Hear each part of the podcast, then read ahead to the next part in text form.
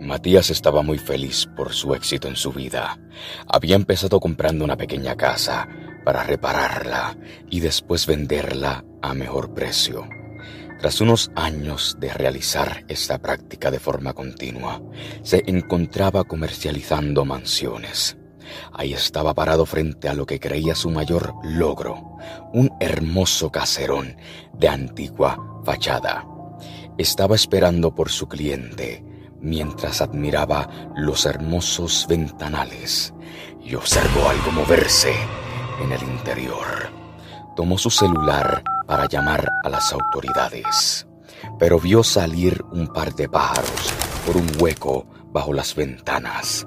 De inmediato subió hasta el segundo piso para hacerse cargo él mismo del desperfecto antes de que llegara su cliente, pues quería que todo estuviera perfecto para cerrar el trato al momento.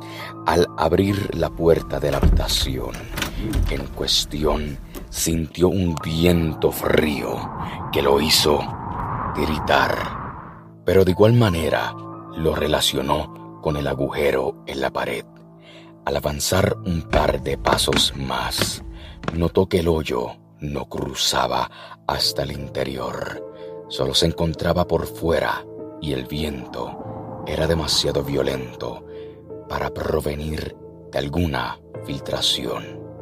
Quiso entonces salir, pero se llevó un gran susto, pues la puerta se cerró súbitamente, casi en sus narices. El golpe fue tan fuerte que no pudo abrirla.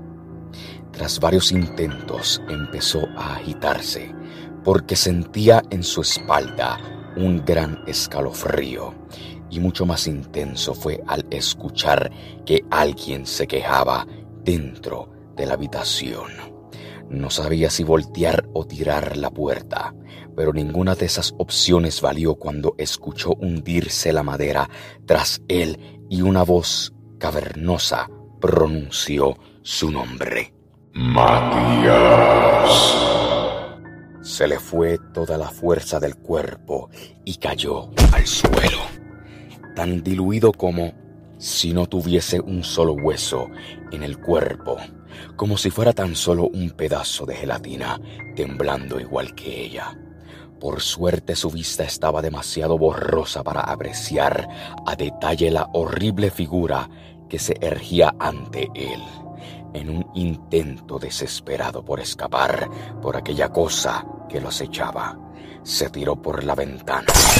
Al volver en sí, con el rostro ensangrentado, miró hacia la ventana y aquello estaba aún ahí. Matías dejó entonces escapar sus sueños.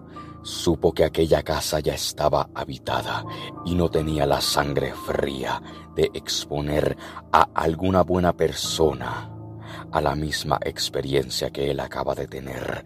Retiró el letrero y cerró muy bien la puerta detrás de él.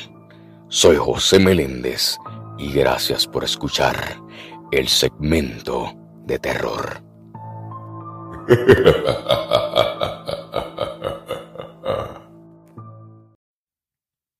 El Meléndez Podcast, disponible en Spotify.